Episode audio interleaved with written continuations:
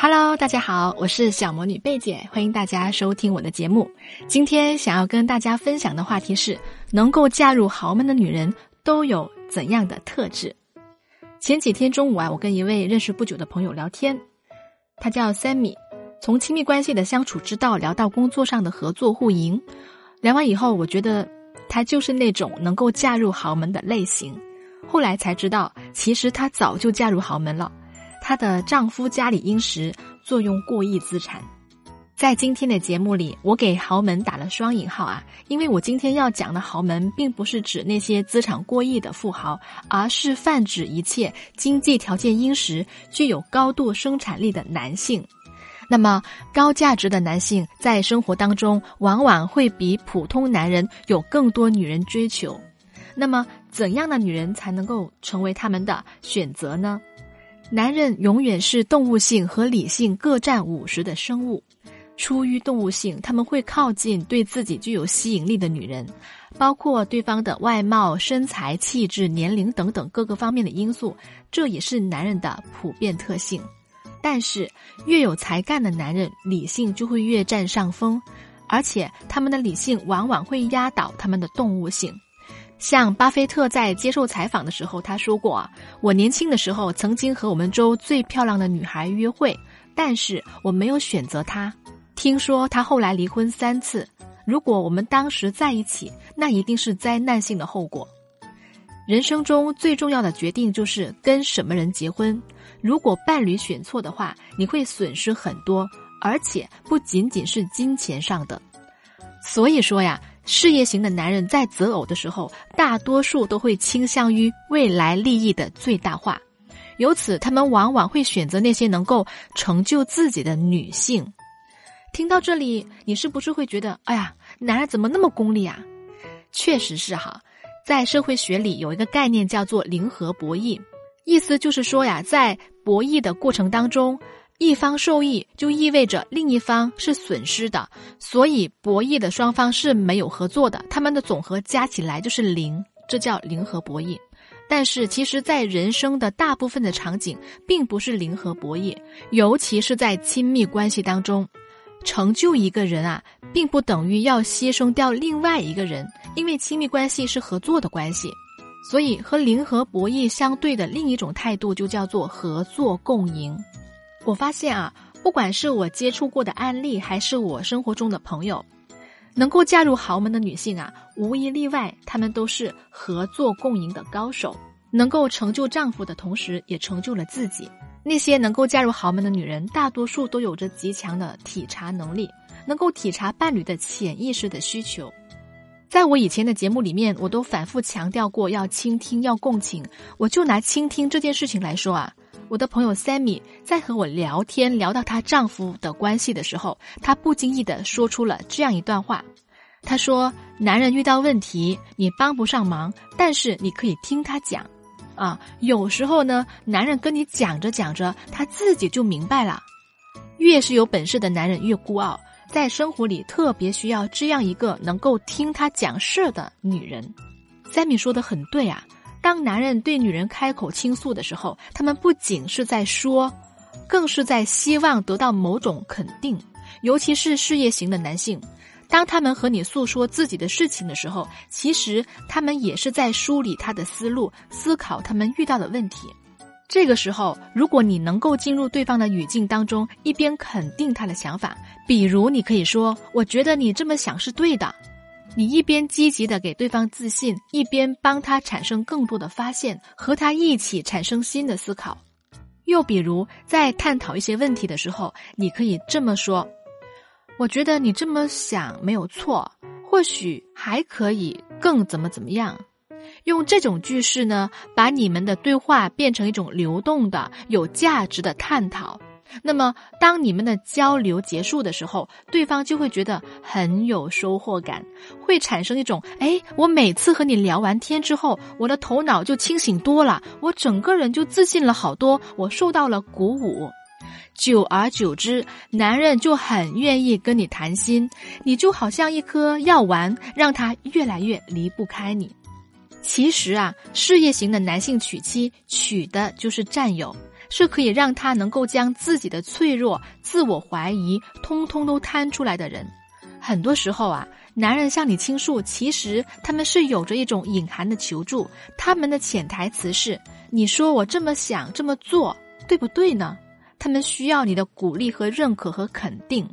所以讲到这里，不知道大家发现了没有啊？在生活当中，越是能力强的人，他们和别人聊天的时候，其实往往呢是能够从对方的口中获得自我肯定，强化自己的观点，从而消除自己内心对自己的怀疑。那么，一个有心的妻子，一个会聆听的女人，他们是可以体察到丈夫有这种隐性的需求的。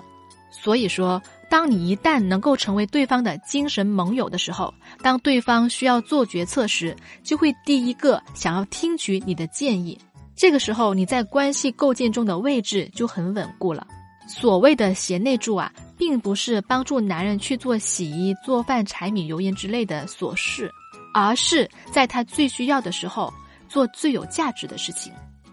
如果你想学习更多聆听的技巧，更好的去捕捉到男人的情绪，可以添加我的助理小月月的微信“恋爱成长全拼零零九”，恋爱成长全拼零零九，我们来教你怎么聆听，怎么沟通，能够把话递到男人的心坎里，怎么培养自己做最有价值的事情，把自己培养成做最有价值的事情的高手。嫁入豪门并不是高枕无忧的，恰恰相反。这是一段漫长征途的开始。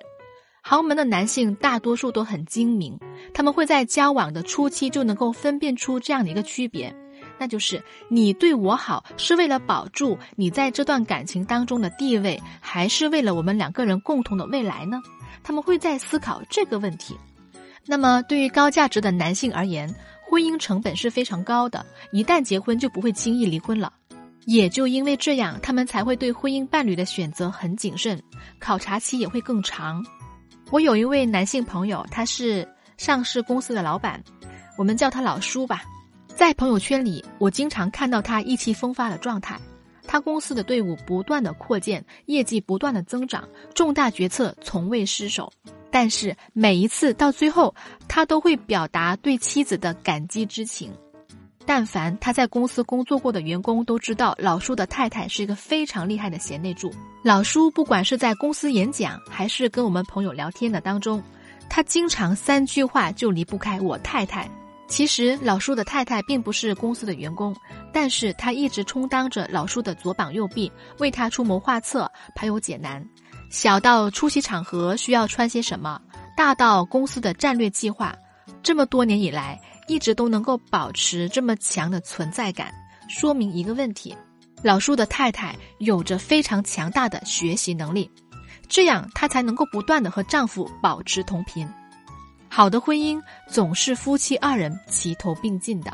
美国有一个著名的理论，他把亲密关系分为三个阶段：第一个就是刺激阶段，第二个就是价值阶段，第三个就是角色阶段。刺激阶段呀。发生在男女刚开始认识的时候，彼此在外貌、身材、打扮等等外在的吸引力上产生刺激，催生出荷尔蒙，也就是我们所说的心动。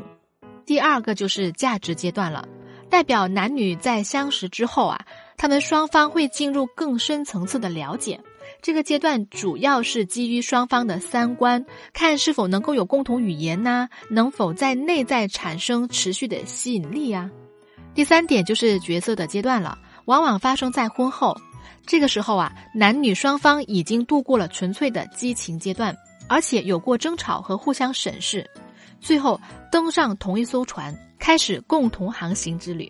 于是彼此更加看重的就是各自担任的角色了，强调双方在共同的生活当中的互补和协调性。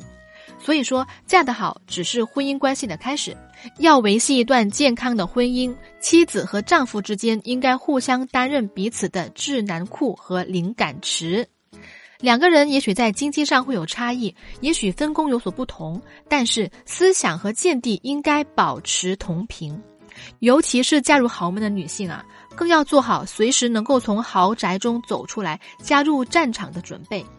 那么，我们要如何维系好我们的婚姻呢？如果你在婚姻当中觉得有问题了、有困难了，不知道要怎么做，可以添加我的助理小月月的微信“恋爱成长全拼零零九”，恋爱成长全拼零零九，把你的问题告诉我，我们会用科学的办法帮助你分析。好的婚姻是能够互相成就。在做咨询工作那么多年以来，我听过太多这样的抱怨了。为什么两个人一起生活，质量不但没有上升，反而下降了呢？为什么明明是因为爱走到了一起，最后却总是互相伤害？为什么结婚以后对方经常抱怨我拉他的后腿？为什么结婚以后我们老是为一些很鸡毛蒜皮的事情吵架？为什么对方会有外遇，而且外遇的女人都不如我好？其实，在亲密关系当中，最大的损耗是来自于权力争夺。到底是应该听你的，还是应该听我的？两个人总是在试图的控制对方、支配对方，以证明和保全自己的地位。这样的权力争夺，本质上就是一种内耗。有了内耗，婚姻就很容易破裂了。聪明的女人就会懂得，优质的亲密关系其实是要对内团结、对外竞争。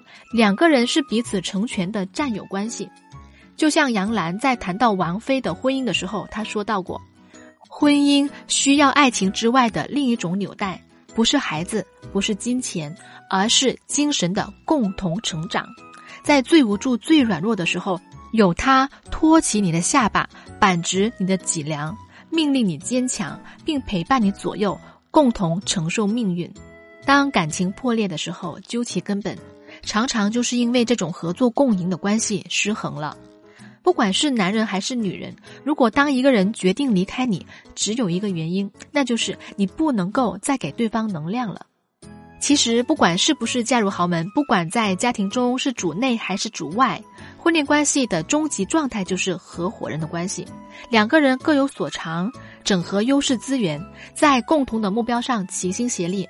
试想一下，如果你要开公司找合伙人，你会忍受对方无技术、无资金的入驻吗？哪怕你一开始冲动答应了，但是我想你也不会忍受对方长期的坐享其成，对吗？所以，想要拥有一段健康持久的爱情和婚姻，我们都得拿出足够的诚意。首先，得让自己优秀起来，同时也愿意在合作中成就对方。如果你有这种意识，那么你的婚姻就成功了一半。那问题来了，如果对方没有这种意识，怎么办呢？我们怎么去引导他呢？如果你想学习的话，可以添加我助理小月月的微信“恋爱成长全拼零零九”，恋爱成长全拼零零九。把你的问题告诉我，我们来详细的帮你分析，教你怎么做。